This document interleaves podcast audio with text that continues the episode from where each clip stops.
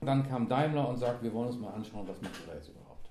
Durch die Globalisierung wurden immer mehr Fahrzeuge ins Ausland verschifft. Das Problem war nur, die Länder merkten, dass sie fertige Fahrzeuge bekommen, aber keine Beschäftigung. Eine Daimler S-Klasse kostete damals in Thailand etwa 200% Importzoll. Das heißt, ein, eine S-Klasse schon auf hohem Preisniveau wurde nochmal um mindestens das Doppelte bis Dreifache verteuert. Daraufhin ist dieses System entstanden. Wir machen jetzt erstmal SKD.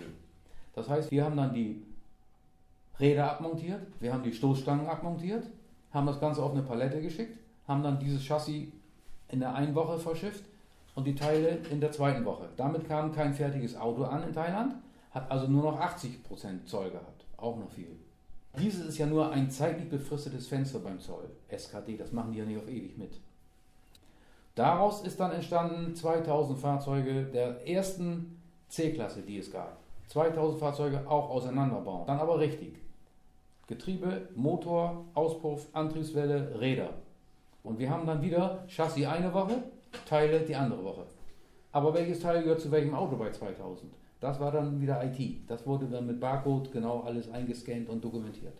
Und daraus ist dann das CKD-Modell entstanden, dass man gesagt hat, jetzt bauen wir Lego-Bausätze. 2000 Autos sind 2000 CKD-Sätze.